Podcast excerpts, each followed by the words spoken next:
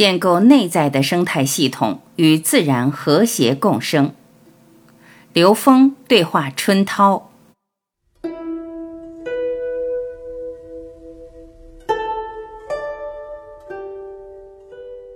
春涛，上一次我跟刘老师是以科学理性知识的背景和框架，来结合我们东方的智慧传统来解读当下世界的意识文明。说到我们的认知结构正在突破以牛顿经典物理为坐标的三维认知、三维物质世界和多维智慧传承能量的对接。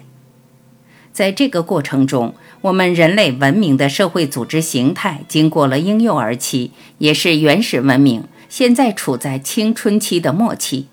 我们所说的青春期，就是漫长的农业社会到工业社会到现代科技发展的一个阶段。这个阶段的特点是，人类文明正处在一个茁壮生长阶段。在这个过程中，我们积累了大量的知识。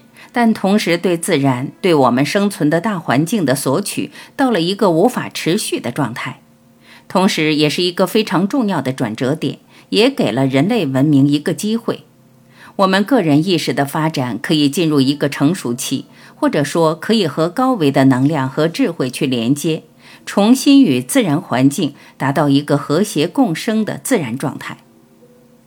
我们人类开始在一个大范围内。可以达到自我内在的觉知，认识到我们的内在也是生态系统的一部分。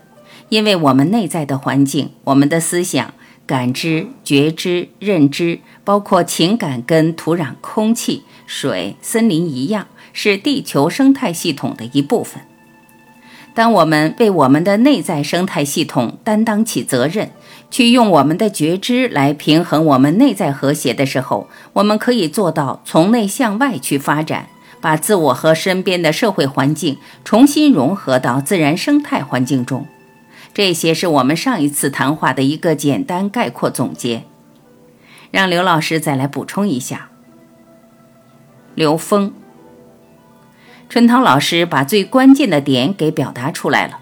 换一个角度说，就是人类已经进入以高维能量主导的时空阶段。在这个时空阶段里，不同能量格局的人呈现生命显化不一样。比如，他呈现的生命状态，包括他跟自然的关系、跟整个空间的关系是不一样的。一个只是停留在三维意识状态的人，他无法真正理解。对于一个已经相对觉醒的生命，他的格局，他看到的。投影出的外部世界会完全的不一样，所以这个转折点对于人来说挑战是巨大的。春涛，谢谢。对，就是刚才刘老师说到的，现在我们是机会伴随着挑战的阶段。我们向生态文明回归的一个特点，就是在帝国文明里面，这种纵向的金字塔层级式的价值观需要有一个回归，以形成一个闭环。最高层的顶级生命意识需要和底层的生命的意识能够有一个连接。从象征意义上来说，这次的新冠疫情是大自然的意识向人类发出回归的一个号角，也是一个提醒。在这个过程中，它会给我们已有的格局带来很大的扰动，这个扰动会为新的创造、新的生发提供条件。同时，也给我们每个人的生活、每个人的社会格局的重整带来很大的挑战。从这期开始，我想给大家介绍一下共振密码这个语言和实践体系。这个语言和实践体系是从个人修行开始，以个人全新模型扩展开始的。高维能量场的信息以一个人为中心，在家庭、工作场域、社会场域不断的去生发出来。我用个比喻来说，就像刘老师一直在讲的高维智慧，它就是一个能量场，就像磁场一样，是无时无刻不存在的，存在我们的时空周围。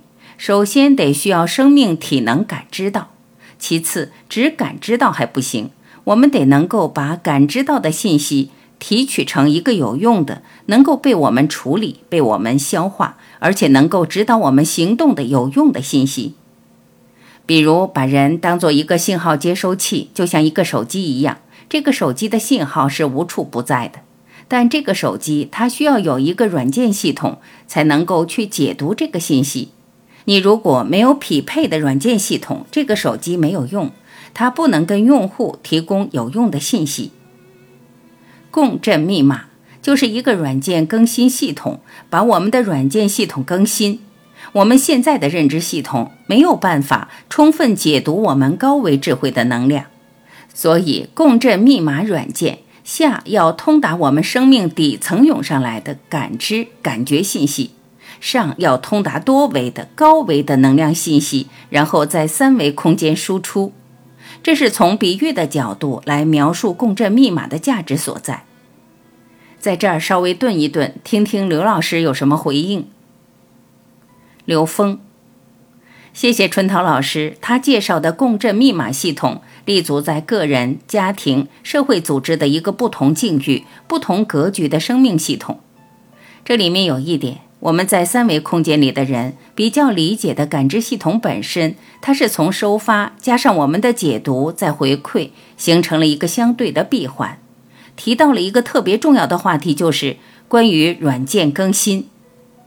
目前我们已经建构的知识性软件，通过人类知识信息的积累，走到今天这个时空。这种知识性的软件系统有很多是停留在低维度状态的，因为我们解读的知识是高维信息投影到这个空间，这些现象被称为知识或者它的相对显性结构，而真正的智慧是在高维空间的隐形结构。为什么叫密码？这个密码有一个隐形的概念，它不显，来自高维能量的频谱系统。从投影源可以驾驭投影的像，从这个角度去理解，可能能够帮助我们理解共振密码系统建构的空间格局。